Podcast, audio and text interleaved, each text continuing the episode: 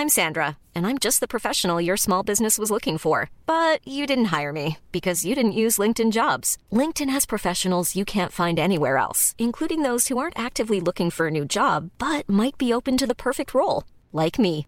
In a given month, over 70% of LinkedIn users don't visit other leading job sites. So if you're not looking on LinkedIn, you'll miss out on great candidates like Sandra. Start hiring professionals like a professional. Post your free job on linkedin.com/people today. Moin moin und ein herzliches Hallo aus Norddeutschland.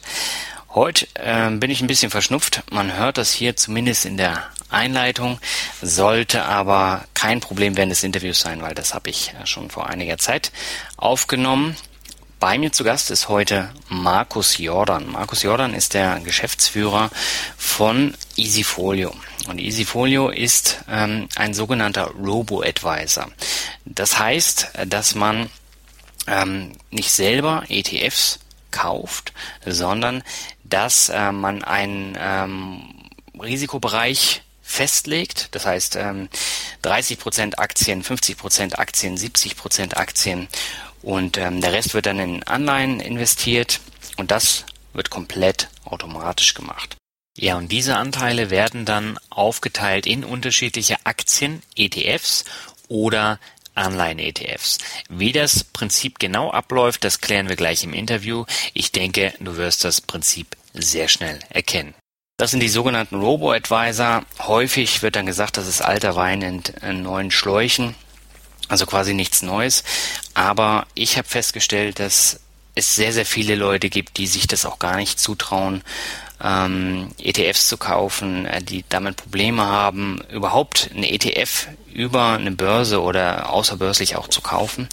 Und ähm, die nehmen solche Robo-Advisor natürlich gerne in Anspruch, weil einfach ähm, so, so diese Angst dann wegfällt. Deshalb habe ich gesagt, ähm, nach äh, dem Artikel über Warmo, den ich im Blog schon habe, mache ich jetzt auch nochmal ein Podcast-Interview mit Easyfolio weil das vom Prinzip her das gleiche ist, aber äh, es richtet sich eher an etwas ältere Anleger. Warmo ist eher für junge Leute, so zwischen 18 und 30, auch von der Zielgruppenansprache auf der Webseite und ähm, auch von diesem sehr app-lastigen Aufbau. Easyfolio richtet sich eher an Leute ab 30, ab 35 aufwärts. Und ähm, das Prinzip ist aber grundsätzlich sehr ähnlich. Ähm, Nichtsdestotrotz bestehen gewisse Unterschiede und äh, ich spreche mit Markus über diverse Punkte. Unter anderem habe ich auch ein paar kritische Nachfragen ähm, gestellt, die immer wieder äh, in den Artikeln über Easyfolio kommen. Und ähm, ich finde das Interview sehr, sehr gut. Und an dieser Stelle möchte ich auch nochmal einhaken weil ich eine Bewertung bekommen habe, wo es heißt, das wäre jetzt nur noch eine ähm, Werbesendung der Finanzrocker Podcast und ähm, eventuell hätten sich ja da die Leute eingekauft und ähm, der Finanzrocker guckt jetzt nur noch auf seinen eigenen Vermögensaufbau mit dem Podcast, was nicht stimmt. Also ich kann echt sagen, ich habe die Gäste für den Podcast selbst ausgewählt, da hat keiner irgendeinen Cent gezahlt, sondern das, was ihr immer seht in den Shownotes beziehungsweise dann auch im Blog, das sind ähm, sogenannte Affiliate-Banner oder Affiliate-Links, die habe ich auch immer gekennzeichnet und ähm, das werde ich auch nochmal genauer in meinem kommenden äh, Solo-Podcast am 4. Oktober vorstellen. So, und ähm, ein kleiner Hinweis, bevor wir gleich loslegen. Das wird jetzt erstmal das letzte Interview mit einem Unternehmen sein. Äh, ich habe natürlich noch diverse andere Interviews jetzt in den kommenden Wochen und Monaten ähm, schon äh, festgelegt. Und ich habe mir auch vorgenommen, wieder wesentlich mehr Solo-Podcasts zu machen, weil ähm, ich habe auch gemerkt, der Wunsch danach ist äh, groß. Und äh, jetzt habe ich das zeitlich einfach äh, nicht hinbekommen weil ich diese Themenwochen hatte, weil ich diverse Interviews schon zugesagt hatte. Und ähm, ja, ähm, deswegen gab es jetzt eben verstärkt Interviews. Das wird sich aber ab Ende Oktober, Anfang äh, November dann nochmal ändern. So, jetzt habe ich genug gequatscht. Ähm, legen wir los mit Easyfolio und äh, ihr könnt euch auf eine spannende Stunde gefasst machen. Auf geht's!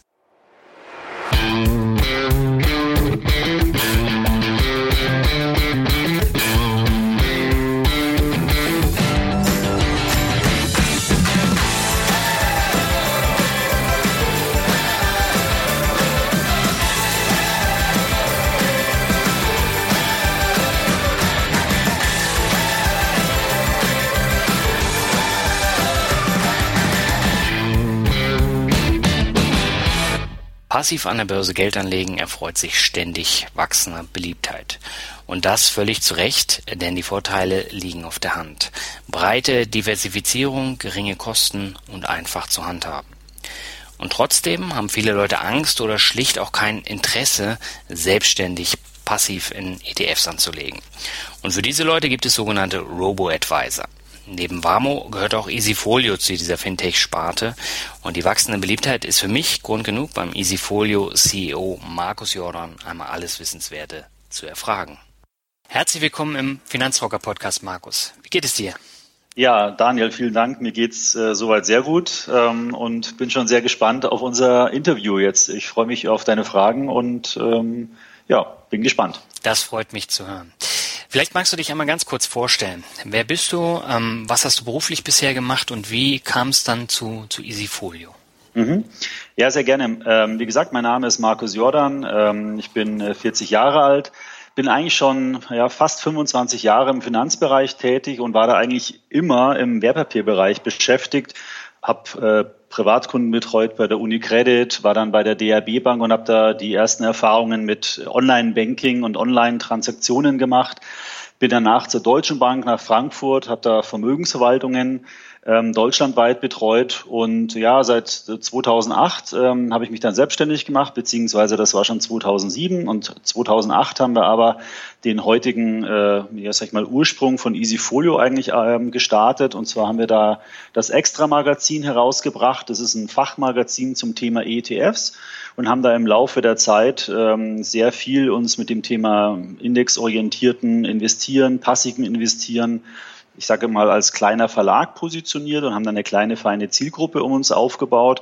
Und ja, im April 2014, äh, nach gründlichen Überlegungen, welches äh, Geschäft denn am zukunftsträchtigsten ist, haben wir uns dann entschieden, eben Easyfolio zu starten ähm, ja, mit einer einfachen Geldanlage für Anleger, die sich nicht tagtäglich selbst mit ihren ähm, Finanzen ähm, beschäftigen möchten, sind wir dann eben ähm, mit Easyfolio im April gestartet. Mhm. Das klingt ja sehr, sehr spannend. Das heißt, ähm, du hast auch ähm, Privatkunden dann für die unterschiedlichen Banken betreut. Ja, genau. Also sowohl Privatkunden, das war in der Anfangsphase und als ich dann aber bei der DRB Bank war, da war ich im Produktmanagement, da hatte ich dann natürlich mit Privatkunden zu tun, ähm, aber eher mehr, ähm, sage ich mal, intern äh, Projektmanagement gemacht. Äh, Im Investmentbereich war ich da tätig, habe da dafür gesorgt, dass eben das Produktangebot der DRB Bank ähm, ja, aufgebaut wird, optimiert wird, damit die Anleger, die dort eben ein Konto haben, ähm, entsprechend gut damit arbeiten können. Mhm. Vielleicht magst du ganz kurz äh, erklären, was hinter Easyfolio steckt. Ich habe es ja eben schon ganz kurz gesagt. Der Begriff Robo-Advisor wird ja immer bekannter, immer mehr mhm. Leute setzen da drauf. Aber es gibt sehr, sehr viele, die haben davon noch nie was gehört. Vielleicht magst du ganz kurz dazu was sagen. Was steckt hinter Easyfolio? Ja, also der Begriff Robo-Advisor, der klingt so technisch. Ähm, Im Prinzip äh, versteckt sich dahinter eigentlich ein, ein automatisierter Berater, wenn man das mal so vielleicht übersetzen kann. Ähm, und jeder definiert es so ein bisschen anders. Also es hat viel mit Technik zu tun, es hat viel mit Einfachheit, Klarheit und, und Transparenz zu tun und eben äh, ähm, ja, diese ganze Beratung oder die Geldanlage so zu vereinfachen, dass ein Anleger, der eben jetzt nicht tagtäglich an der Börse rauf und runter handelt, sondern der auf der Suche ist nach einer Anlage zum langfristigen Vermögensaufbau, das aber eben nicht bei einem Berater äh, machen will, sondern doch eher selbst entscheidend machen will, aber nicht so stark selbst entscheiden, dass er wirklich bis ins letzte Detail geht. Mhm. Und für diesen Anleger eignen sich äh, diese Robo-Advisor-Plattformen. Und Easyfolio äh, hat das so umgesetzt, dass wir eben eine ganz einfache, transparente Anlagestrategie auf ETF-Basis aufgebaut haben. Da bieten wir drei Anlagestrategien, äh, die heißen Easyfolio 30, 50 und 70. Die Zahl steht jeweils für die Aktienquote, das heißt, man hat da unterschiedliche Profile, äh, Risikoprofile. Es werden nur in ETFs investiert, die in Aktien und Anleihen investieren. Und ein Anleger, der dann eine dieser Strategien investiert, äh, investiert quasi in 6000 Wertpapiere, eben 3000 Aktien, 3000 Anleihen über diese ETFs. Und man kann da eben eine Einmaleinzahlung machen, äh, über bequem über seine Hausbank oder man kann bei uns ein Konto eröffnen, Depot eröffnen und kann dann Einmaleinzahlungen oder eben Sparpläne machen. Mhm. Ich habe äh, euren Konkurrenten ja auch schon äh, erwähnt, Warmo. Die mhm. richten sich ja eher an die jüngere Zielgruppe. Bei Easyfolio habe ich auch vom, vom Auftreten so das Gefühl, es richtet sich eher an Leute ab 30. Liege ich da richtig oder wie grenzt ihr euch voneinander ab?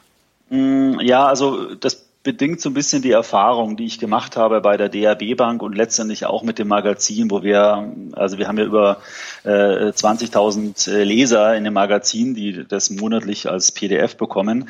Und äh, wenn man dann in Kontakt tritt mit den Lesern und ähm, ja auch auf Veranstaltungen oder Webinaren und so weiter, dann so ein bisschen merkt, was da für Anleger dann bei uns ähm, sich für das Thema Geldanlage interessieren, dann sind das in der Regel Männer und die sind in der Regel etwas älter. Mhm. Also diese junge Zielgruppe, die ist natürlich wichtig, gerade wenn das Thema Sparpläne und so weiter man sich anschaut. Ähm, das äh, adressieren wir auch, aber die Realität sieht einfach momentan so aus, dass die Leute, die Geld haben und sich im Internet bewegen auf der Suche nach einer äh, lukrativen Anlage, das sind eigentlich die Kunden, die wir heute erreichen. Und das ist aber auch so der Schnitt bei den Direktbanken, würde ich auch sagen, dass so der Anleger, der dort äh, anlegt, einfach ähm, eher tendenziell älter ist ist ja auch klar, die Leute haben Geld erwirtschaftet, haben Geld auf die Seite gelegt im Laufe ihres Berufslebens und suchen halt jetzt äh, eine lukrative, günstige, faire Anlage. Mhm. Ja, das bietet ihr den Leuten ja auch. Da kommen wir ja gleich nochmal ähm, drauf mhm. zu sprechen. Ähm, grundsätzlich ist es ja so, äh, jetzt habe ich ja meinen Blog auch gemacht, um auch eine junge Zielgruppe anzusprechen und gerade auch das Thema Sparplan so ein bisschen im Vordergrund ähm, zu packen, weil das Thema Vermögensaufbau ist natürlich ähm, sehr, sehr wichtig. Ähm, das Thema Sparplan bei Easyfolio spielt auch eine genauso große Rolle, ne? Oder wird das noch nicht so ganz äh, angenommen als Angebot? Doch, doch. Also wir ähm, äh, wissen von ähm, den Direktbanken, da muss man dazu sagen, dass man unsere Easyfolio-Strategie in jedes Depot kaufen kann, weil es eigentlich ein Investmentfonds ist. Ähm, ähm, und da wissen wir, dass etwa 50 Prozent der Anleger auch Sparpläne haben. Also auch ältere Leute, ich meine, ich bin auch 40, bin jetzt auch nicht alt, ja, ich fühle mich zumindest nicht so, äh, aber ich habe auch einen Sparplan. Ähm, also bei mir ist das Thema Vermögensaufbau natürlich auch noch ähm, aktuell. Ja ich, ich glaube halt und meine Erfahrung ist, dass wirklich junge Leute ähm, sich noch nicht wirklich mit dem Thema Finanzen beschäftigen. Das sind einfach andere Sachen wichtiger. Ich denke, das kommt dann erst, wenn man vielleicht mal wirklich aus dem Studium raus ist, die ersten, äh, die ersten Arbeitsstellen ähm, ähm, da die Erfahrung gemacht hat mhm. und dann so langsam auch ein höheres Einkommen hat, dass man einfach sparen kann. Ja, ähm, und insofern ist der Sparplan für uns wichtig. Ähm, wir freuen uns da über jeden Anleger, ähm, genauso wie wenn jemand eine Einmaleinzahlung macht. Mhm. Wenn ich persönlich in ETFs investiere, dann muss ich mir natürlich vorher die Arbeit machen und mich mit Aktien und Anleihen-ETFs beschäftigen. Also was kaufe ich, was ist mir wichtig, wie breit sollte das ETF diversifiziert sein? Mhm. Ihr übernehmt ja das Ganze für eure Kunden je nach Risikograd. Das hast du ja eben schon gesagt, 30, 50, 70 Prozent. Nach welchem Prinzip habt ihr denn die ETFs ausgewählt? Ja, also wir haben da auch geguckt, ähm, dass wir es für den Anleger leicht und verständlich machen. Also grundsätzlich haben wir einfach für uns mal die Entscheidung getroffen, dass wir nur physisch replizierende ETFs haben wollen. Mhm. Also das ist eine Art der, der Indexabbildung, wo der ETF-Anbieter wirklich die Wertpapiere, die im Index sozusagen beschrieben sind, auch wirklich im Portfolio hält. Äh, das grenzt schon mal eine ganze Menge an ETFs aus. Ähm, das haben wir bewusst so gemacht, weil wir eben nicht andere Arten der Indexabbildung eben erläutern wollten den Anlegern und sie damit nicht verwirren wollten. Und dann haben wir so bestimmte ähm, äh, Sicherheitsmechanismen, wie zum Beispiel, ähm, ich glaube, es sind 50 Millionen Euro muss das Mindestvolumen sein äh, von dem ETF. Der muss eine deutsche Vertriebszulassung haben. Der muss in Deutschland steuerlich transparent sein, dass es eben dann von den Erträgen und den Gewinnen, die da erzielt werden, keine keine ähm, Probleme gibt. Und das sind so die Parameter, ähm, die wir ausgewählt haben. Und äh, letztendlich haben wir uns dann auch entschieden, nur ETFs von iShares, dem Marktführer der UBS, äh, der großen Schweizer Bank, die eben auch nur physische replizierende ETFs hat, ähm, einzusetzen und von State Street, die in Amerika, ich glaube, zwei oder drittgrößter Anbieter äh, sind. Also ähm, sehr, sehr erfahrene Anbieter mit einer super Produktpalette, die dann eben in den Easy Folios eingesetzt werden. Mhm. Ähm, das Thema iShares, wenn man sich privat damit beschäftigt, dann fällt ja auch sofort ähm, das Problem der Steuerhässlichkeit auf. Das heißt, da gibt es ja viele, die aus Irland kommen. Ähm, ihr übernehmt das ja auch komplett für den Anleger, oder? Dass ähm, da halt nur sozusagen steuerschöne ETFs äh, drin sind. Das heißt, dass ich nicht zusätzliche Arbeit bei der Steuererklärung habe, oder? Ja, genau. Also dadurch, dass man auch den ähm, den, der Anleger selber kauft ja nicht den ETF, sondern der kauft den Fonds und in dem Fonds mhm. werden die ganzen Erträge entsprechend steuertransparent dargestellt und äh, der Fonds ist auch ein deutscher äh, Fonds, der bei einer deutschen KAG in Düsseldorf verwaltet wird. Insofern ist dieses Problem hier nicht gegeben. Mhm.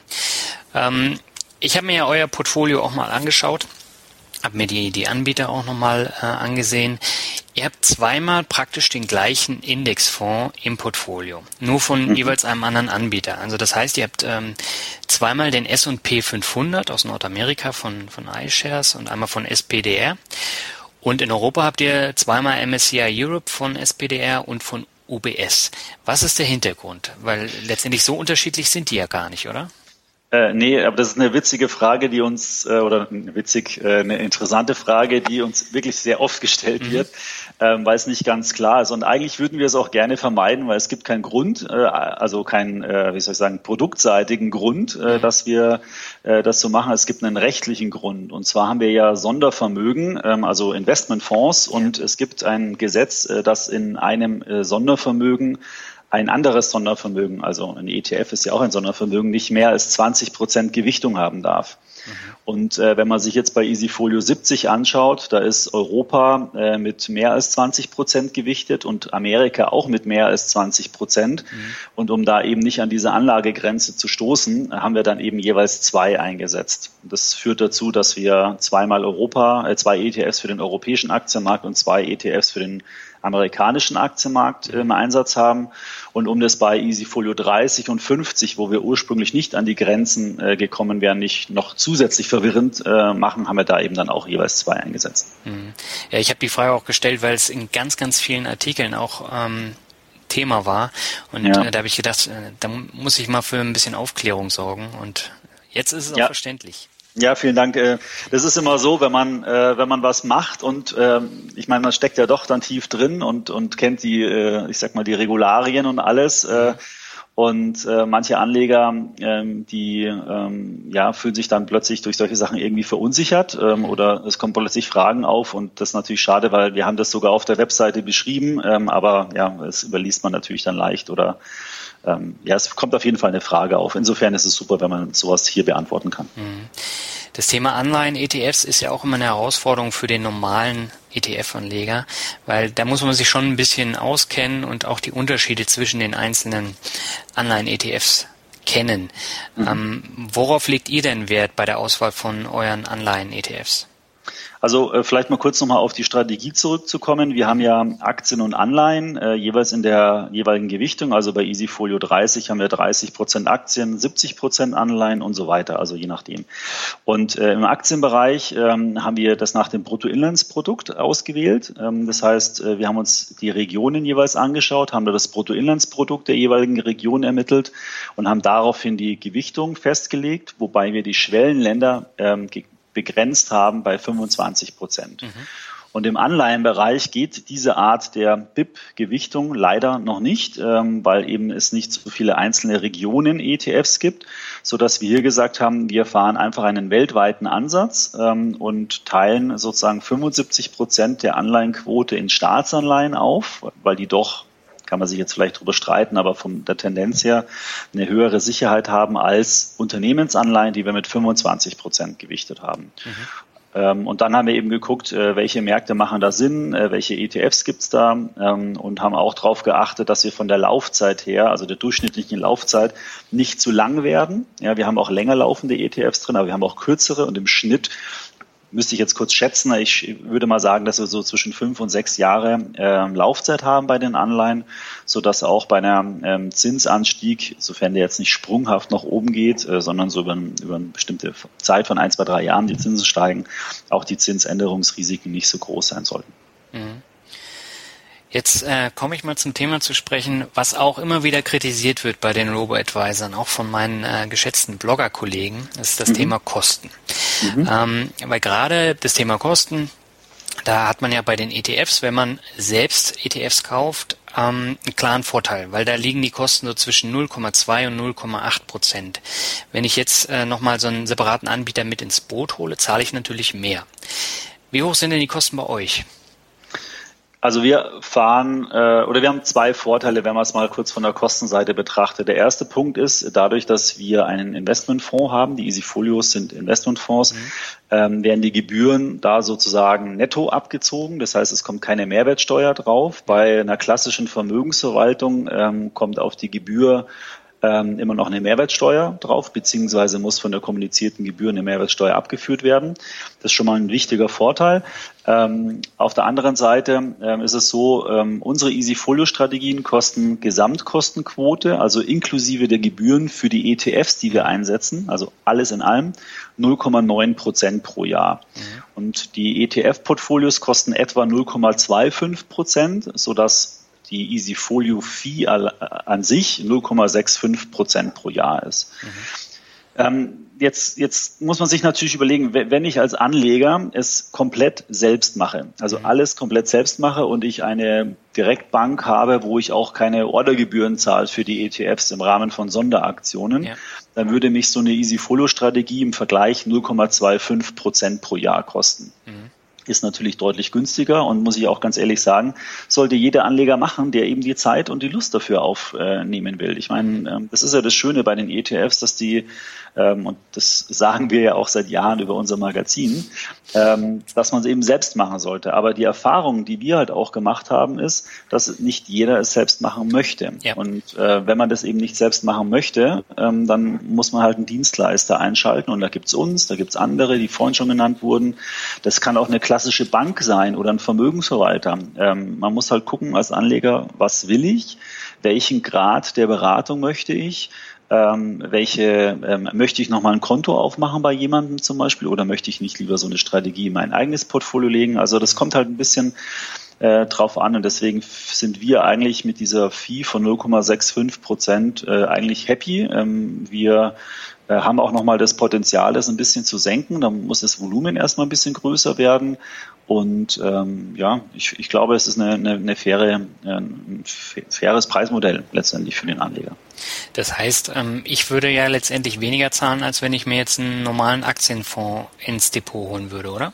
Ja, also wir haben mal von Morningstar so eine Auswertung machen lassen. Das ist so ein Fondsanalysehaus ähm, die ähm, im Prinzip geguckt haben, ähm, vergleichbare Produkte, das geht dann so in die Kategorie Dachfonds, die es bei einer Unicredit, bei einer DK, bei einer Deutschen Bank so als Standardprodukte, Vermögensverwaltungsprodukte gibt. Mhm. Da sind wir etwa 50, äh, 30 bis 50 Prozent je nach Strategie günstiger. Und, und mhm. diese Differenz im Prinzip ist ja eigentlich nur die Vertriebsprovision, die wir nicht haben, ja. die die anderen aber an ihre äh, Vertriebsmitarbeiter auszahlen. Ja.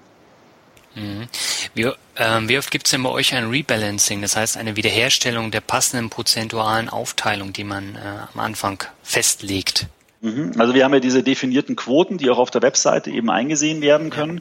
Und wir schauen da einmal im Quartal drauf. Ähm, und das nächste Rebalancing, wenn ich mich jetzt nicht irre, ist im Oktober.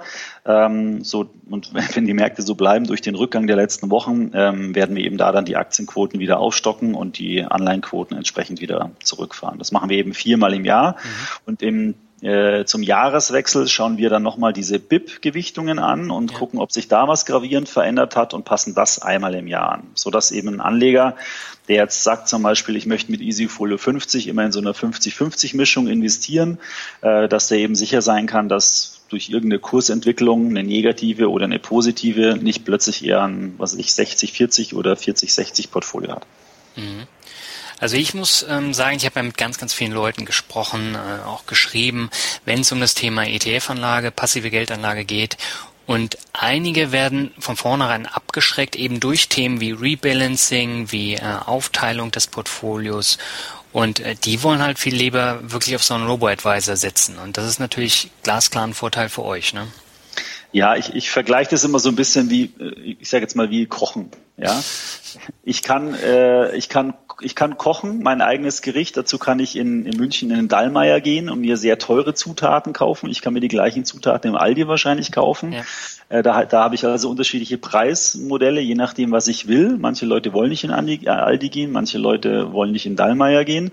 Äh, und dann kann ich kochen lassen. Ich gehe in ein Restaurant, dann ist es halt teurer oder ich koche selber. Und ich, im Prinzip ist es bei der Geldanlage doch genauso. Der Markt ist ähm, äh, vollkommen äh, ähm, ausreichend, um seine Geldanlage in jeglicher Facette, in jeglichen Risikograd selbst zu tun. Die Direktbanken ähm, ähm, die sind in den letzten Jahren äh, von ihren Angeboten so umfangreich und umfassend geworden, dass jeder, der es möchte, selbstständig komplett seine Geldanlage tätigen kann. Aber es gibt halt immer noch Millionen an Anlegern, die bei einer Filialbank sind oder die sich von irgendeinem Fondsvermittler oder so auf dem Sofa zu Hause beraten lassen. Und ähm, ja, man muss halt überlegen, was, was will man und ähm, was, was passt zu einem. Und ähm, ich glaube, dass wir mit Easyfolio einfach was haben, was was man sehr leicht verstehen kann, äh, was man dann sehr leicht umsetzen kann, mhm. was auch super transparent ist, weil ich kann ja, wir haben ja drei Wertpapierkennnummern, Easy 30, Easy 50, Easy 70, ja, ich kann mir da auf meinem Smartphone oder auf irgendeiner Finanzwebseite die mein, meine Watchlist reinpacken, da sehe ich jeden Tag die Kursentwicklung, also es ist einfach wahnsinnig einfach, ähm, ja, um damit letztendlich die Geldanlage umzusetzen. Mhm. Lass uns jetzt mal auf eine Frage zu sprechen kommen, die in ganz vielen Artikeln über Easyfolio auftaucht. Ähnlich wie jetzt diese Geschichte mit den doppelten ETFs. Mhm. Ähm, und zwar sind das die Geschäftsbedingungen.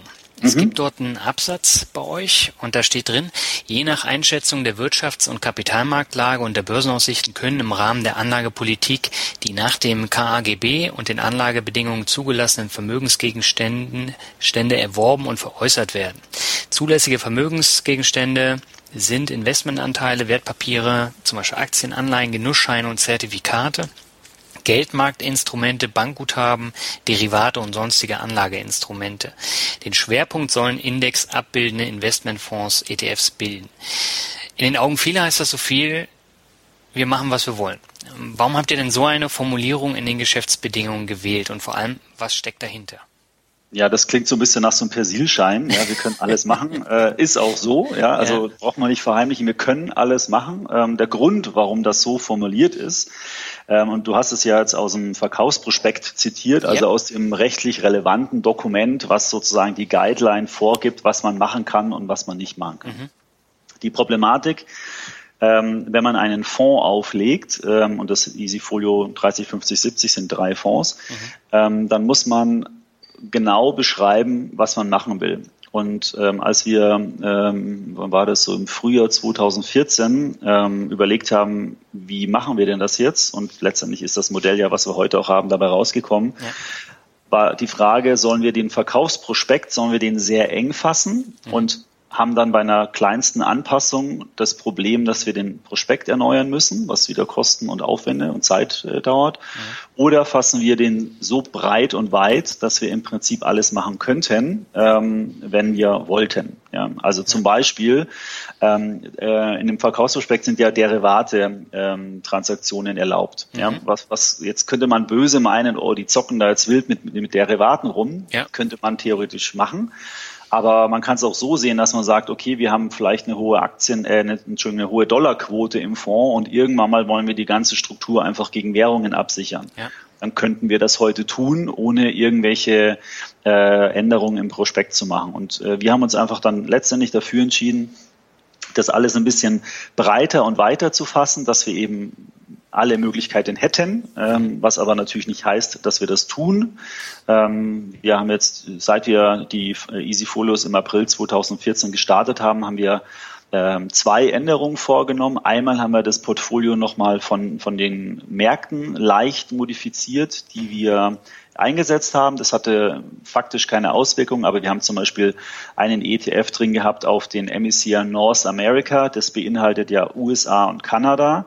Und das haben wir dann geändert in S&P 500 und MSCI Kanada. Das hat ja. dazu geführt, dass wir die Gebührenstruktur nochmal senken konnten, weil der S&P so günstig geworden ist, dass zwar der MSCI Kanada teurer war, wurde als der MSCI Nordamerika, aber trotz die, trotzdem, dass wir das getrennt haben, ist die Gebührenstruktur im Portfolio äh, gesunken. Und ja, ähm, das heißt, laut Prospekt haben wir alle Möglichkeiten. Faktisch machen wir genau das, was wir auf der Webseite geschrieben haben, weltweit gestreut in Aktien, Anleihen, ähm, nach BIP gewichtet und 75 Prozent Staatsanleihen, 75 Prozent Unternehmensanleihen. Mhm.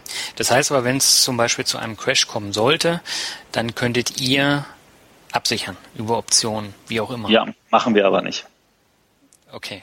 Ähm, also der, vielleicht der Hintergrund, ja, was die Anlagestrategie, ja, ist eine passive Anlagestrategie. Wir möchten, dass ein Anleger, der sich jetzt zum Beispiel für den DAX äh, interessiert, ja, der, der will ja, wenn der Markt äh, um zehn Prozent einbricht und den DAX ETF kauft, der will ja den DAX haben. Der will ja jetzt nicht plötzlich 50 Prozent deutsche Anleihen und 50 Prozent deutsche Aktien haben, mhm. sondern der will genau deswegen den DAX ETF kaufen, weil er genau das ihm bietet, was er eben in dem Moment seine Anlageentscheidung möchte. Und genauso machen wir, äh, ist die Philosophie eigentlich bei Easyfolio. Wenn heute ein Anleger sich für Easyfolio 50 entscheidet, dann möchte er eben 50 Prozent Aktien und 50 Prozent Anleihen haben. Und er möchte nicht äh, 25 ähm, Prozent Aktien haben, weil wir jetzt gedacht haben, es ist vielleicht gerade sinnvoll, 25 Prozent ähm, Aktien abzusichern oder sowas. Mhm. Ja. Und das machen wir explizit nicht, äh, sondern das ist, das heißt auch in fallenden Märkten fallen wir natürlich entsprechend. Dafür steigen wir dann auch wieder, wenn die Märkte steigen. Ja. Wir haben kein aktives Management, weil wir eben nicht dran glauben, dass aktives Management wirklich einen Mehrwert bringt. Wie geht ihr denn mit Kundenfragen um? Jetzt zum Beispiel, wenn, wenn es zu einem Crash kommen sollte und die Leute haben Panik, was ja verständlich ist, weil sie äh, sich sonst nicht groß damit beschäftigt haben mit mhm. dem Thema Börse. Wenn die jetzt Fragen haben und bei euch anrufen wollen, könnt ihr das eigentlich abbilden, dass, dass ihr Antworten parat habt oder über die Webseite, über den Blog oder wie auch immer? Ja, also wir haben ja ein paar Kommunikationswege. Also A, hätten, hätten wir die Möglichkeit, ähm, natürlich in unserem Blog äh, Artikel dazu zu schreiben oder mit Kommentarfunktionen oder wir könnten Webinare machen beispielsweise oder äh, Telefonkonferenzen. Das ist alles schnell aufgesetzt. Mhm. Ähm, wir haben natürlich unsere Hotline, äh, wo man anrufen kann. Man muss aber auch sagen, ich meine, ähm, im August gab es ja schon den ersten äh, Lackmustest quasi. Ja. Ähm, und ähm, wir haben so gut wie nichts an Anfragen bekommen. Also mhm. keiner hat irgendwie nachgefragt. Ähm, wir hatten zwar ein paar Abflüsse, muss man auch sagen. Ja, ja also ähm, unsere Assets under Management sind gesunken, aber eher mehr durch den ähm, äh, durch den Marktrückgang, weil die Zuflüsse und die Abflüsse, die haben sich im August äh, die Waage gehalten. Das heißt, wir hatten genauso Anleger, die plötzlich auf die niedrigen Niveaus gekauft haben und wir hatten auch Anleger, die aus Angst verkauft haben, was eigentlich mich ein bisschen enttäuscht hat und ich schade fand, weil ich eigentlich gedacht hatte, dass wir über die Passivität und die langfristige Anlagestrategie die Leute auch, ich sag mal, geistig und mental dazu gebracht hätten, ähm, sich eben nicht aus so einem Marktrückgang irgendwie wieder aus dem Markt schütteln zu lassen, weil das ja eigentlich genau das Falsche ist, was man eben machen sollte, äh, aus Panik irgendwelche Verkäufe tätigen. Mhm. Aber kann man natürlich auch nicht, ähm, auch nicht ähm, ähm, ja, vermeiden. Also jeder Anleger ist da selbstbestimmt und muss eben für sich ähm, seine Anlageentscheidungen treffen. Ja. Mhm. Du hast gerade das Thema Webinare erwähnt. Was bietet ihr da an?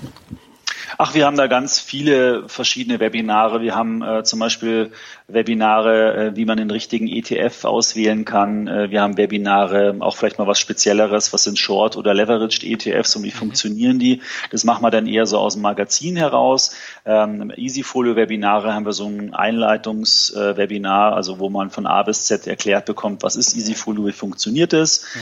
Ähm, wir haben einen fortgeschrittenen äh, Webinar, wie man jetzt Easyfolio bei der Altersvorsorge einsetzen kann. Ähm, wir haben ein Webinar, das ist relativ neu ähm, zum Thema Behavioral Finance, also sprich ähm, so, die Idee ist, so ein Leitfaden oder so eine Grundinformation zu machen, in welche Anlegerfallen man treten kann, so Herdentrieb oder emotionale Fallen, äh, welche Punkte man bei der Finanzplanung beachten müsste. Mhm. Und es geht letztendlich geht es immer darum, Anleger oder Interessenten fit zu machen beim Thema Geldanlage.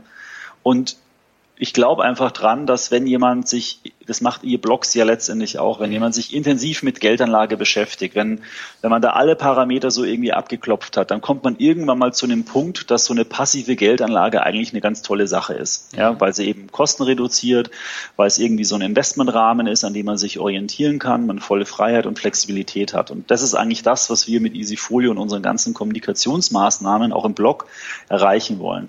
Und dann hoffen wir, und das sehen wir ja, dass es funktioniert, dass wir eben genau die Anleger sozusagen rausfiltern, die sagen, ähm, das ist ein tolles Konzept, ich habe keine Lust, das selber zu machen, ich mache es mit Easyfolio, die sollen das für mich machen. Ja. Oder dass wir die Leute, die dann sagen, hey, das ist wirklich gut, ich lese mich jetzt mal in die ETF-Welt ein, ich bleibe da jetzt am Ball, dass sie dann halt sich ähm, an anderen Anbietern oder eben an dem Extra-Magazin orientieren und da dann das als als Handwerkszeug nutzen, äh, um ihre ETF-Anlage selbstbestimmt umzusetzen. Kann ich mich kostenlos für diese Webinare anmelden? Ja, die sind alle kostenfrei. Okay, dann werde ich das mal verlinken in dem Podcast-Artikel. Ja, sehr gerne. Hm? Okay, lass uns mal über eure Struktur sprechen. Die ist ja auch sehr interessant. Hm, du hast ja Extrawest eben schon mal angesprochen. Easyfolio wird von der Extrawest GmbH betrieben und die mhm. ist zu 50 Prozent eine Tochter der FAZ-Gruppe, also Frankfurter Allgemeine Zeitung. Was steckt da dahinter, hinter dieser Struktur? Kannst du das vielleicht mal ein bisschen ausführen? Ja, kann ich. Also mittlerweile ist die FAZ zu äh, knapp 70 Prozent beteiligt. Ähm, mhm. Vielleicht kurz als äh, Korrektur. Ähm, wir haben das Projekt äh, oder ne Projekt, das klingt immer so blöd. Wir haben Easyfolio ähm, und, und das Extra Magazin haben wir ja 2008 rausgebracht. Da war es äh, 100 Prozent in meinem Besitz. Und als wir dann Easyfolio gestartet haben, war klar, dass es eigentlich nur geht, ähm, wenn man einen starken Partner auch an seiner Seite hat. Ja. Und dann haben wir eben mit verschiedenen Adressen gesprochen und sind dann über verschiedene Ecken dann zur, zur FAZ gekommen, zu einer Tochter von der FAZ, die heißt Frankfurt Business Media. Mhm ein, ein Fachverlag ähm, aus dem Hause der FAZ und ähm, die hatten sich zu dem Zeitpunkt gerade überlegt, ähm, das Thema ähm, ich sag mal, fin Finanzprodukte ähm, auch, ähm, wie soll ich sagen, anzugehen. Und dann sind wir halt zusammengekommen mhm. und haben dann im Laufe der Zeit jetzt eben das äh, Produkt weiter ähm, weiterentwickelt und im April dann eben gestartet. Ja, insofern ähm, ja, steht die FAZ im Prinzip dahinter. Ähm, wir ähm, haben aber witzigerweise redaktionell beispielsweise noch gar nicht so viel mit der FAZ zu tun gehabt. Ähm, das ist eigentlich eine reine, wie soll ich sagen, Geschäftspartnerschaft ähm, und äh, die unterstützen uns aber äh, werbemäßig. Also es gibt Banner und so weiter in verschiedenen Medien, wo wir darauf zugreifen können. Wie funktioniert denn Easyfolio konkret, wenn ich mich anmelden möchte? Wie ist denn der Prozess dahinter? Ja, der ist eigentlich ähm, sehr einfach. Es kommt ein bisschen drauf an, ob der Anleger jetzt schon ein Depot hat oder, oder noch nicht. Also nehmen wir mal den Idealfall, der hat bei einer Direktbank schon ein Depot, mhm. ähm, was weiß ich, bei der ING DIBA zum Beispiel, ähm, und äh, kommt dann wie auch immer auf unsere Seite, informiert sich da und da bieten wir dann äh, einen Link, wo es heißt Easyfolio kaufen und da kann der Anleger dann klicken, wählt seine Bank aus und wir lotsen den dann in sein eigenes Depot, da lockt er sich dann ein äh, und kauft einfach die für ihn ausgesuchte Easyfolio-Strategie. Mhm. Ähm, wir haben jetzt seit äh, vergangener Woche auch ein eigenes Depotmodell für einen Anleger, der jetzt noch kein Depot hat oder ich sag mal, Mehrwertservices äh, nutzen will, die wir dann so sukzessive jetzt äh, äh, anbieten werden, mhm. der kann dann über uns ein Depot eröffnen. Da würde es dann so laufen, äh, der geht auf äh, Registrierung auf der Easyfolio-Seite, ähm, ähm, trägt dann seine Daten ein, macht dann bei unserem Bankpartner äh, eBase, das ist eine Tochter der Comdirect, mhm.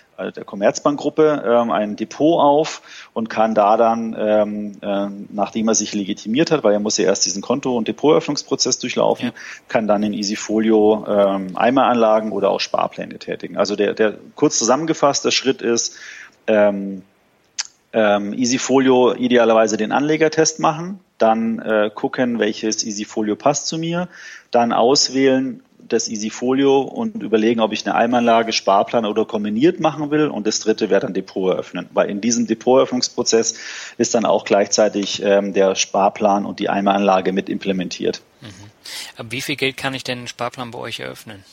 Also bei uns direkt ab 10 Euro, ähm, bei den meisten, äh, also 10 Euro im Monat, bei den meisten Direktbanken ist es, glaube ich, ab 50 Euro. Ja. Und ähm, das Besondere ist eben auch, dass wir so gut wie mit jeder Direktbank ähm, in Deutschland ausgehandelt haben, dass es keine Kaufgebühren oder überhaupt, also keine Kaufgebühren für, Kau äh, für Eimeranlage mhm. und auch für die Sparpläne berechnet werden. Also insofern ähm, ja, ein ganz ähm, ähm, gutes Instrument. Und da ist dann auch vielleicht wieder, das merken wir jetzt nämlich zum Beispiel bei Honorarberatern, die die Easyfolio-Strategien für manche Kundensituationen nutzen, mhm. die sagen dann auch, es macht keinen Sinn, äh, für uns einen Sparplan aus fünf ETFs oder sowas dem Anleger zusammenzustückeln, wenn der, keine Ahnung, 200 Euro im Monat sparen will. Mhm. Äh, die nutzen dann beispielsweise das ein passendes Easyfolio, um, um Vermögen aufzubauen. Und wenn es dann irgendwann mal größer geworden ist, dann schichten die das um in einzelne ETFs. Mhm. Kann ich denn den Sparplan jederzeit ohne Kosten ändern? Ja, ja, ja, das kann man, kann man bei den äh, ganzen Direktbanken oder auch bei uns, das ist jederzeit aussetzbar, erhöhbar. Man kann eine Dynamik zum Beispiel automatisch reinmachen, dass sich die Rate, was ich, jedes Jahr um zwei Prozent erhöht. Mhm. Man kann ihn aussetzen. Man kann auch, und das finde ich eigentlich auch super, wenn man jetzt zum Beispiel, ich sag mal, 8000 Euro angespart hat, ja, und man braucht jetzt plötzlich 1000 Euro für was ich, eine kaputte Waschmaschine oder so, mhm. dann kann man einfach für, für 1000 Euro Anteile verkaufen, ähm, kriegt es dann aufs Konto gut geschrieben und lässt einfach seinen Sparplan weiterlaufen. Also im Vergleich zu einer, zu einer vorgebundenen Versicherung beispielsweise, ähm, die hat zwar noch ein paar steuerliche Vorteile und, und Änderungen, finde ich es aber den besonderen Charme bei einem Sparplan, dass man einfach ähm, super flexibel ähm, agieren kann ja, und jederzeit auch rankommt an sein Geld. Okay. Lass uns mal auf die USA zu sprechen kommen. Dort ist das Thema Robo-Advisor ja relativ groß mit Wellsfront und Betterment und mhm. auch viel, viel größer als in Deutschland. Von der Kostenstruktur ist es da auch wesentlich günstiger. Und das Thema Rente ist natürlich da auch komplett anders als in Deutschland. Aber was lässt sich denn von den Anbietern deiner Meinung nach noch übernehmen und dann auch ausbauen hier in Deutschland? Ja, in Deutschland ist der, der Markt, ähm, das wissen wir unter anderem eben auch durch das Magazin von uns, ähm, der ETF-Markt einfach wirklich, ich würde schon sagen, drei bis fünf Jahre vorneweg. Ähm, mhm. Der ist viel mehr ausgeprägt, viel, viel größer ähm, als äh, der deutsche Markt und auch natürlich als der europäische Markt. Und ich glaube, der, der größte Unterschied zwischen Europa, sage ich mal, und Amerika ist, dass der, auch der gesamte Kapitalmarkt und die ganze Infrastruktur des Kapitalmarkts viel ähm, ähm, ausgeprägter und größer ist. Und das mhm. führt dann eben dazu, dass äh, wenn ein amerikanischer Anbieter äh, so ein Konzept startet, äh, der dann, ich weiß nicht, wie viele Amerikaner gibt's, 230 Millionen Amerikaner, alle unter einer Rechtsstruktur, dass da natürlich ähm, ganz andere Skaleneffekte erzielt werden können ähm, und auch die Technik sich aufgrund dieser Größe über Jahre hinweg ganz anders entwickelt hat, mhm. dass man viel günstigere Produkte ähm, anbieten kann, als es hier in Deutschland, Schrägstrich Europa ist. Ähm, in Amerika ähm, sind, ist, ist diese ganze Robo-Advisor-Thematik sehr, sehr technisch ausgeprägt. Mhm.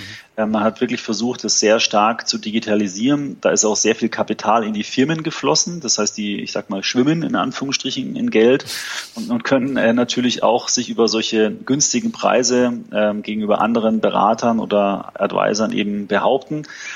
Ob die profitabel sind, das ist wieder ein anderes Thema. Ähm, aber das ist ja bei vielen amerikanischen Firmen so.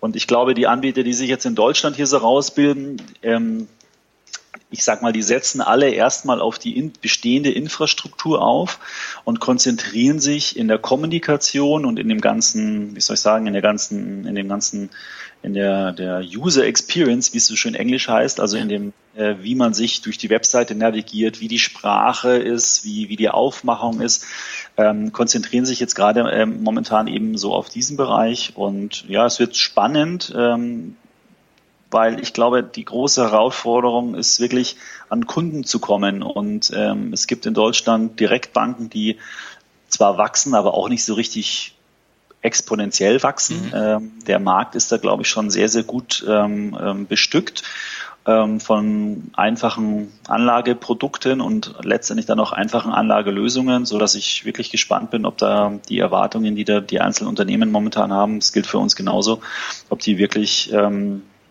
alle so erfüllt werden. Ich glaube, bei uns ist der Unterschied, wir haben dadurch, dass die Easyfolios drei Investmentfonds sind und die über jede Bank bezogen werden können, wir mit verschiedenen Banken äh, jetzt äh, Kooperationen äh, ähm, starten werden im Oktober, mhm. dass wir da einfach, ähm, ich sag mal, ein in die Bankenwelt ähm, ähm, einbaubares Anlagekonzept haben ja. und das sollte eigentlich uns ähm, ermöglichen, schneller zu wachsen, schneller so eine kritische Größe zu erreichen, was dann letztendlich für den Anleger natürlich auch eine viel, viel höhere Sicherheit ist, was das Unternehmen betrifft. Und mhm. für in unserem speziellen Fall, auch wenn wir jetzt pleite gehen sollten, zum Beispiel aus irgendwelchen Gründen, ähm, dann ist das Geld vom Anleger vollkommen sicher in den Sondervermögen. Da ändert sich überhaupt gar nichts an dem ganzen Prozess. Ähm, keiner kann darauf zugreifen, kein, kein Insolvenzverwalter könnte darauf zugreifen. Also die Sicherheit ist bei uns da schon sehr, sehr, sehr groß. Ja. Mhm. Ich habe nur eine Frage, bevor wir dann ins Word Shuffle gehen. Und mhm. zwar das Thema persönlicher Vermögensaufbau. Warum ist er deiner Meinung nach wichtig? Warum sollte man Vermögen aufbauen?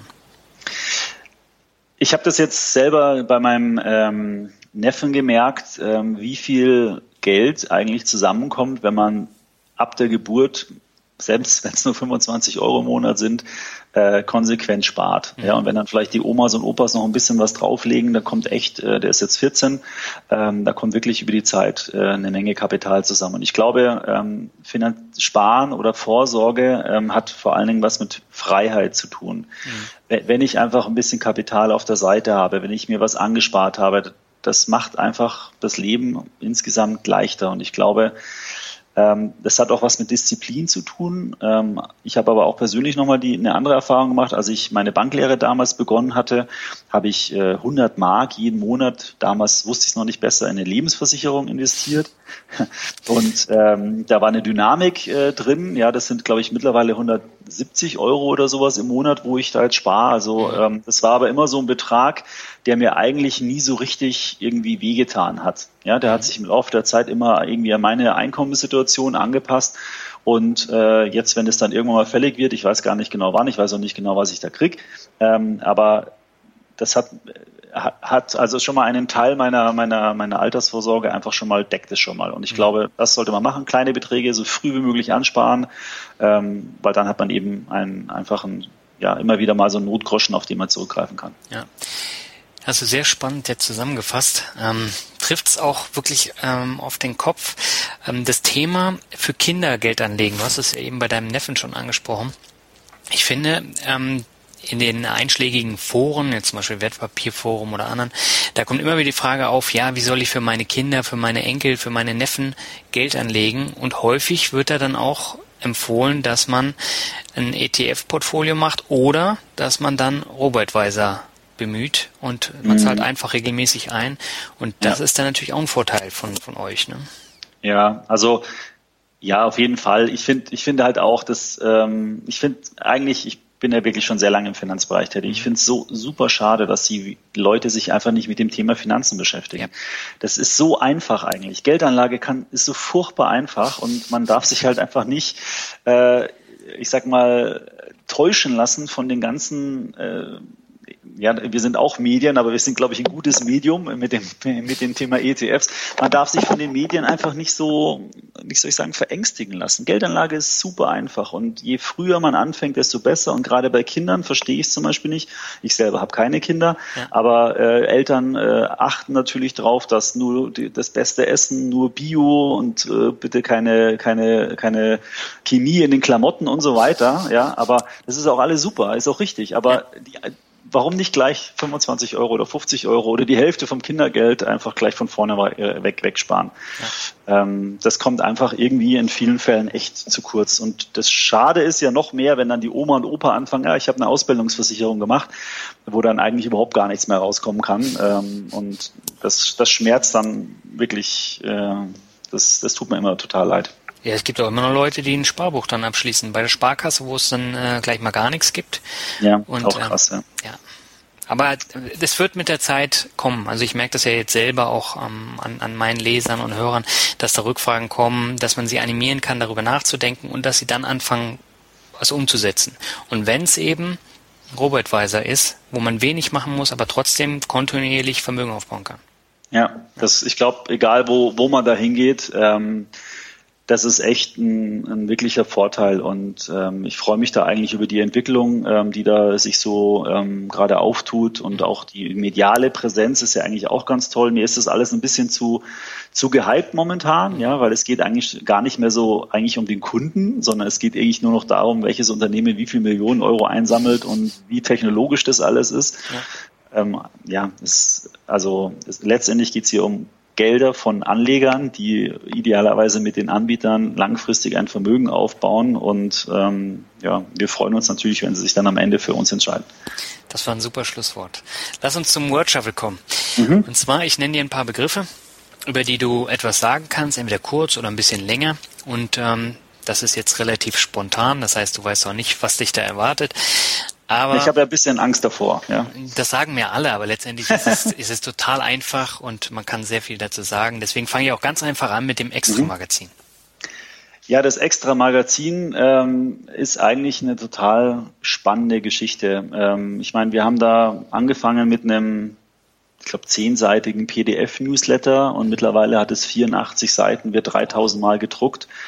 Ähm, macht super viel Spaß, ist auch wahnsinnig anstrengend, braucht mhm. sehr viel Disziplin, weil es muss jeden Monat produziert werden und ohne dem tollen Team hätte ich das eigentlich so nicht äh, hinbekommen. Und das Team ist externe Autoren, in, äh, unsere eigenen Autoren, Layouter, Druckerei, ja. Und natürlich die ETF-Anbieter, muss man auch sagen, die das auch mit unterstützen, ähm, weil es gibt einfach kein Fachmagazin ähm, auf, zum Thema ETFs und insofern ist das so eine Win-Win-Situation für alle. Aber ein Newsletter habt ihr doch ergänzend auch noch, oder? Ja, genau. Der ist auch kostenfrei. Das Magazin kostet mittlerweile was, äh, 54 mhm. Euro oder 55 Euro im Jahr. Ähm, für zwölf Ausgaben. Ja, ja gut, geht. Nee, das, das, ja, das geht, geht dann tatsächlich. Äh, und der Newsletter ist aber kostenfrei, der kommt einmal in der Woche, immer am Mittwoch. Mhm. Okay. Der zweite Begriff ist Fintech. Fintech ist ein Modewort, ähm, was sehr viel mediale Präsenz hat mhm. und nicht jedes Fintech ist ein Fintech. Wir würden uns eher mehr als Fin, also die Betonung eher mehr auf Fin als auf Tech momentan ja. legen. Ähm, andere machen es genau umgekehrt. Hm, ja, Punkt. Bankberatung ist der nächste. Ähm, schade, dass sie für Anleger oder Kunden mit kleinem Vermögen schlecht ist. Okay. Ich frage mal nicht weiter, sonst äh, diskutieren wir hier über das ganze System. Äh, ja. du, du sprichst da ja auch aus Erfahrung bei deiner ja.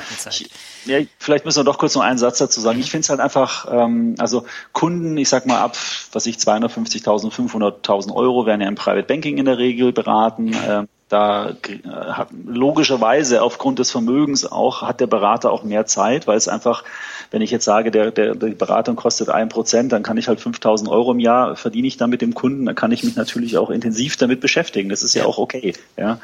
Äh, das Problem ist, dass Anleger, die wenig Geld haben, ähm, eigentlich den, den, gleichen Anspruch natürlich an eine gute Beratung haben, die Bank oder der Berater, das gilt gar nicht für die Banken, das aber gar nicht leisten kann, weil es sich einfach nicht rentiert. Mhm. Ja, das wäre jetzt genauso, wenn ich, wenn ich äh, immer nur für ein Espresso in, in ein First-Class-Restaurant gehe, das kann sich auch nicht tragen. Ja, das lebt von, von, von dem Mischmasch an Kunden. Ja. ja. Und ähm, deswegen ist es eben so gut, dass es solche standardisierten Angebote wie jetzt die Robo-Advisor neu gibt. Ähm, weil man da eben dann einfach diese Skaleneffekte auch für kleineren Kunden eben nutzen kann.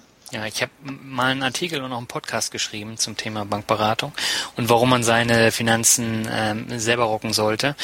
Und da habe ich mal zusammengerechnet, wie viel Geld ich für 15 Kaffee, 7 Cola und ein paar Kekse bezahlt habe. Und das waren 6000 Euro. Ja. ja. Also das Beispiel mit dem First-Class-Restaurant, das passt eigentlich ganz gut. Ich komme ja noch aus einer Zeit ähm, in der Beratung, wo es noch volle Ausgabeaufschläge gab. Mhm. Ich meine, das muss man sich wirklich mal überlegen. Da hat man Kunden beraten mit, was ich, 50.000 Euro und war ja vielleicht, also die Beratung an sich war ja vielleicht gar nicht schlecht. Ja, mhm. also man hat da ein gutes Portfolio überlegt und so weiter, aber der hat halt dann 5% Ausgabeaufschlag gehabt und da hat man halt dann bei 50.000 Euro äh, 4.000 Euro Ertrag damit gemacht. Ja. Das ist schon krass. Ja, das, das hat es Gott sei Dank, die Zeiten sind, glaube ich, zumindest vorbei. Ähm. Leider Gottes sind sie nicht vorbei, das kann ich dir aus eigener Erfahrung sagen. Ähm, es gibt natürlich Online-Angebote, wo ich dann nur die Hälfte oder gar nicht zahle, aber viele Leute gehen da ja gar nicht hin. Die haben ihr Depot bei der Bank und hören auf den Bankberater und dann hat man den vollen Ausgabeausschlag. Da gibt's keine Rabatte. Ja, wir haben kürzlich mal, das ist auch interessant für, für einen Anleger mal, der hat uns ein Fonddepot geschickt. Ähm, äh, also mit, das waren, ich glaube, das waren 100 oder 150.000 Euro, schon ein relativ großes äh, Depot. Mhm. Nur mit Fonds, ähm, also mit aktiv gemanagten Fonds. Und dann habe ich mal zu den jeweiligen Produkten äh, alternative Passive dazu ge ge getan. Also ja. keine Ahnung, der hatte dann eine ETF auf den MSCI Europe für den europäischen Aktienfonds und so weiter. Mhm und dann die beiden TERs verglichen. Und äh, das waren, ich weiß nicht, zwei oder 3.000 Euro nur allein TER-Unterschied. Mhm. Schon echt äh, intensiv gewesen. Ja. Bevor wir das weiter vertiefen, komme ich mal zum mhm. nächsten Begriff. München. Oktoberfest. Aber ihr sitzt in München, ne? Ja, ja, genau. Wir sitzen in München, relativ zentral ähm, und ist meine Heimat. Ich habe mal ein paar Jahre in Frankfurt gearbeitet. Ähm, wollte dann aber wieder zurück nach München, was einfach eine total schöne Stadt ist, ähm, so viel bietet, äh, so ein bisschen internationalen Flair hat, aber keine Großstadt ist, sage ich jetzt mhm. mal, ja. Ähm, aber nachteilig ist natürlich auch sehr, sehr teuer, also ja. gerade was das Wohnen und so weiter angeht. Okay, Rockmusik ist der nächste Begriff. Ähm, ich habe früher mit meinem Bruder immer, ähm, also ich musste, sagen wir es mal so, äh, äh, Rockmusik ertragen. Ich bin, ich bin mehr so der Haustyp, muss oh. ich gestehen. Also ich mag eher elektronische Musik. Tut mir leid. Ja. Das, ich hatte letztens einen, der hat Volksmusik gehört. Ähm, ja. Ich stelle die Frage ja immer, jedem das seine, ne?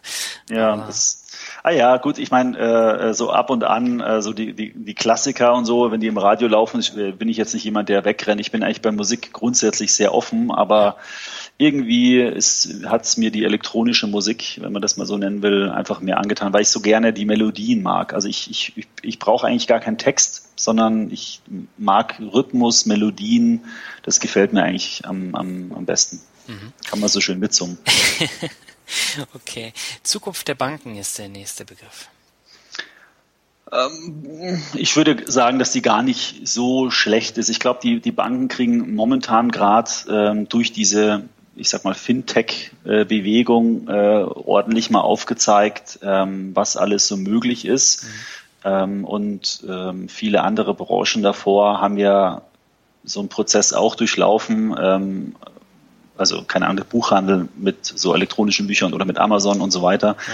Und die Banken wissen da schon ganz genau, ähm, was da auf sie zurollt. Und ähm, ich glaube, die reagieren da auch entsprechend drauf, weil äh, letztendlich ist der Finanzmarkt so ein stark regulierter Bereich. Äh, man kann halt nicht einfach mal schnell eine Bank machen. Man kann das zwar schon, aber äh, das ist alles sehr teuer. Und da brauche ich halt gleich wieder eine große Anzahl an Kunden. Und der Markt ist ja ähm, komplett sozusagen durch äh, äh. Ja, also das heißt, man muss sich von irgendeinem anderen irgendwelche Kunden holen. Ja, ähm, und das ist, glaube ich, echt schwierig. Und vielleicht für, für Europa ist es nochmal noch mehr schwieriger, weil man eben nur innerhalb der einzelnen europäischen Länder auch nochmal massive Unterschiede in den ganzen Banksystemen hat, mhm.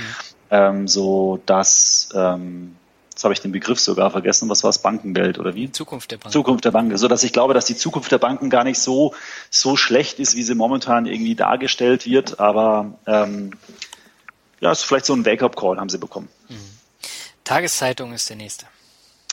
Ähm, boah, lese ich schon seit echt zig Jahren nicht mehr, mhm. ähm, weil es mich nicht nicht, weil es mich nicht interessiert, sondern weil, wenn ich mich irgendwo über das Tagesgeschehen informiere, surfe ich halt mal ein, an einmal am Tag so die relevanten äh, Zeitungen durch und, yeah. und guck mal, was da so, so läuft. Ähm, Tageszeitung finde ich eigentlich irgendwie mittlerweile sogar ein bisschen nervig. Also im Flugzeug lese ich das immer noch mal ganz gern und äh, da lese ich eigentlich immer nur gern die Welt und Handelsblatt, weil die sich so schön umblättern lassen. Ja. so eine Welt oder muss ich leider auch sagen eine FAZ, die ist einfach echt unpraktisch zu lesen. Ja. Ja, vor allen Dingen, ähm, es fehlt einfach auch die Zeit. Also die FAZ hat super tolle Artikel.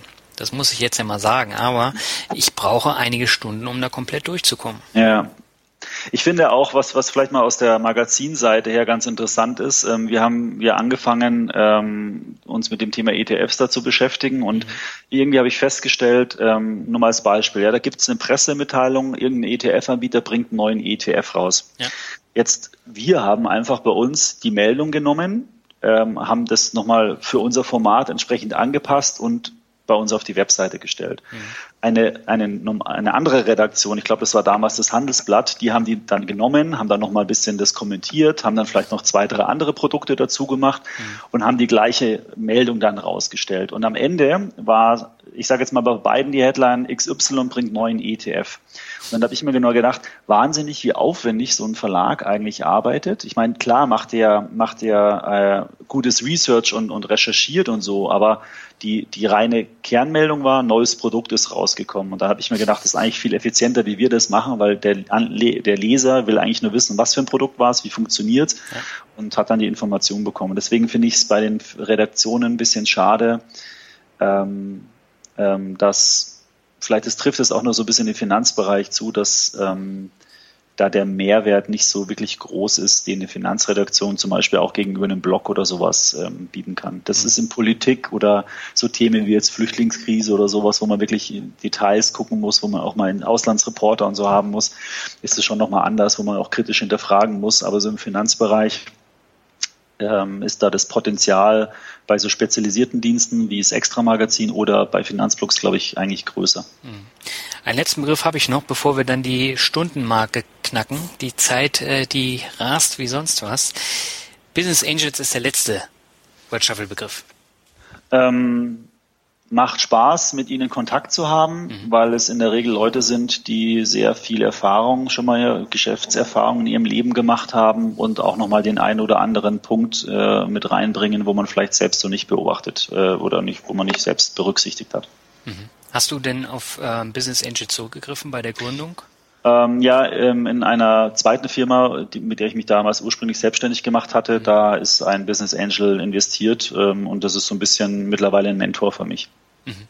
Ja, das hört man ja häufig, dass es Mentoren sind und das ist unheimlich wichtig, gerade beim Thema Selbstständigkeit, dass man da Know-how abziehen kann, praktisch.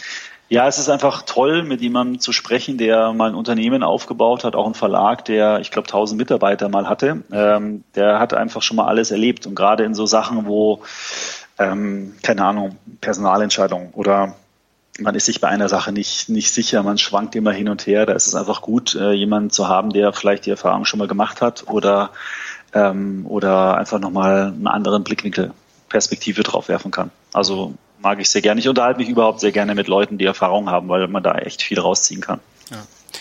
Markus, ich danke dir ganz, ganz herzlich für das Interview und für diesen diese Unmenge an, an Input. Es hat äh, sehr viel Spaß gemacht und ich glaube, die Hörer nehmen eine ganze Menge mit. Jetzt Dankeschön. abseits von, von Easyfolio und äh, ich finde es klasse. Danke, Daniel. Hat mir sehr viel Spaß gemacht und ähm, ja, schöne Zeit. Wünsche ich dir auch. Mach's gut. Ciao.